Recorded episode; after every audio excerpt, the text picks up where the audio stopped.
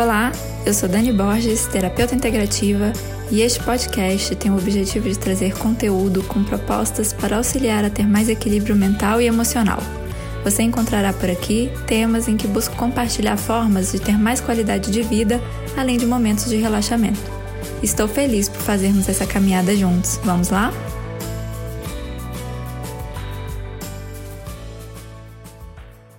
Estou aqui hoje para conversarmos sobre a importância de olharmos para dentro, sobre a importância de notarmos os nossos sentimentos e o modo como encaramos os acontecimentos da nossa vida. Em primeiro lugar, eu acredito que é importante lembrarmos e estarmos atentos à nossa autorresponsabilidade frente aos acontecimentos da nossa vida. Muitas vezes temos a tendência de atribuir ao outro a nossa tristeza, por não termos feito um curso, por não termos viajado para onde queríamos, por não termos feito algo como nós gostaríamos. Eu sei que em muitos momentos nós de fato estamos impedidos de darmos passos da forma como a gente quer. Mas é necessário que a gente lembre que o poder sobre a nossa vida está com nós mesmos. E eu digo isso porque perceber isso é libertador. Eu vou dar um exemplo. Vamos supor que eu quisesse muito fazer judô, mas minha mãe achasse que eu devia fazer balé. Durante um tempo, eu poderia até não fazer aquilo que eu quisesse, mas hoje, já em posse das minhas ações, eu poderia iniciar o judô se esse fosse o meu sonho. O meu impedimento teria passado, não existiria mais. Então, não há porquê nós ficarmos nos apoiando no tempo que se passou, na mãe ou no pai que não quis que a gente fizesse algo, num filho que nasceu. Às vezes nós vamos precisar nos adaptar, vamos precisar ajustar o tempo, mas a responsabilidade da mudança por algo que a gente quer é nossa, é sempre nossa. E é importante dizer que não se trata de culpa, porque a culpa nos aprisiona, a culpa nos deprime, a culpa entristece e faz com que a gente fique remoendo algo que nós denominamos como erro ou algum arrependimento. Já a autorresponsabilidade liberta. E ao reconhecer que podemos melhorar em algo, mudar, sabendo que nossa vida está em nossas mãos, é um grande presente que a gente tem. Muitas vezes a gente quer que o outro mude, e às vezes a gente quer que alguém faça algo da forma que a gente julga correto. Mas é importante que a gente lembre que o controle sobre a outra pessoa, o que a outra pessoa faz ou pensa, não está nas nossas mãos. Mas por outro lado, nós podemos mudar as nossas atitudes perante algo que nós não gostamos. Uma vez eu ouvi uma frase que a princípio eu não entendi muito a sua profundidade. E a frase dizia algo mais ou menos assim: aquilo que eu não gosto no outro, eu mudo em mim. E no começo eu fiquei refletindo sobre isso sem entender exatamente o significado da frase. E passado um tempo, lendo e analisando melhor comportamentos que eu não gostava de outras pessoas, eu fui entendendo mais sobre o que a mensagem queria passar. Eu pude compreender, na verdade, que quando algo que outra pessoa faz me incomoda a ponto de me irritar, tem algo semelhante em mim que eu preciso mudar. E nesse caso acaba sendo um exercício de autoconhecimento. Eu não posso mudar o outro, mas eu posso trabalhar a forma como eu lido com o outro e eu posso trabalhar a mim mesma. Uma outra frase que me fez refletir sobre a força da minha própria responsabilidade foi uma frase que dizia para eu não dar o controle das minhas emoções a outra pessoa. E aí, nesse ponto, vamos supor que eu saia de casa muito alegre, num dia muito alegre, que eu acordei bem, disposta, leve.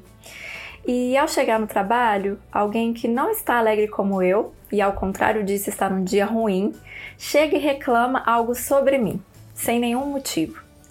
É, nesse momento, eu poderia ficar triste e dizer que a tal pessoa mudou meu dia. Mas agora eu paro e penso: que poder eu estaria dando a essa pessoa de transformar todo o meu dia e todas as emoções positivas que eu havia cultivado e o bem-estar que eu cultivei. Isso é algo muito importante para mim, é algo muito importante para nós, para passar para outra pessoa administrar por nós. Então, nesse ponto, eu vou fazer uma analogia. Se eu permito isso, que a pessoa mude as minhas emoções, é como se eu desse um controle remoto a ela. E ao invés de canais, ela escolhesse as minhas emoções. Ora, ela apertaria o botão que diria que eu estaria alegre, num outro momento, ela apertaria o botão de triste, depois o botão de raiva e assim por diante. É como se eu passasse o poder das minhas emoções para outra pessoa. E esse poder é nosso. É algo precioso para que a gente delegue a alguém. Eu sei que não é tão fácil fazermos isso no dia a dia. Às vezes terão pessoas que serão rudes e eu não posso mudar essas pessoas. Mas também não quero dar o poder a essas pessoas de dizer como eu vou me sentir, porque isso é precioso para mim. Então eu vou lembrar de algo que eu já mencionei por aqui outras vezes. Termos consciência do que acontece conosco nos possibilita escolhermos como iremos agir quando algo assim acontecer. E mais uma vez, será importante nos conectarmos com as nossas memórias positivas, com os nossos melhores hábitos para mantermos o controle do que é nosso, as nossas emoções, que são muito importantes. Quando nossas emoções são positivas, o cérebro irá liberar também o que eu já mencionei em outras oportunidades, os hormônios que causam bem-estar, como a serotonina, ocitocina e a dopamina. Daniel Goleman, no livro Inteligência Emocional, traz grande fundamentação sobre a importância da consciência das nossas emoções para o nosso desenvolvimento.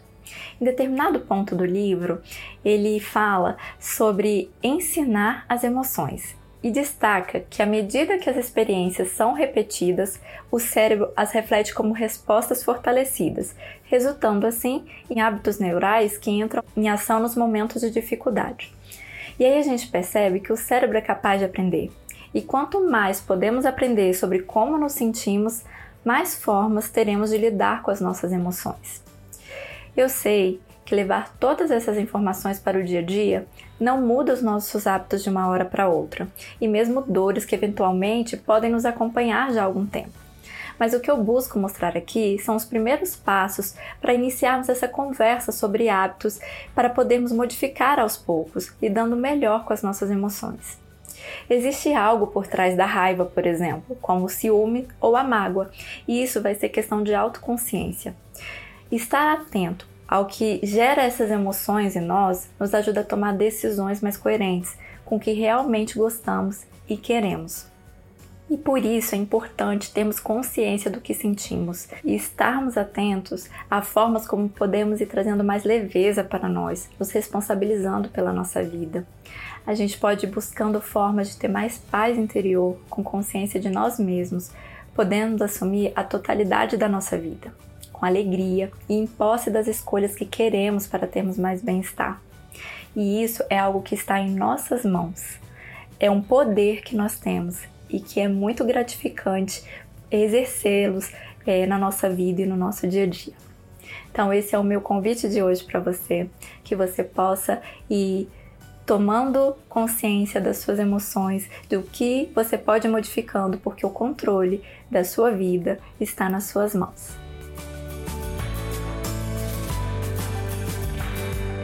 Espero que você tenha gostado deste nosso encontro que você possa estar mais em paz e tranquilo do que quando chegou.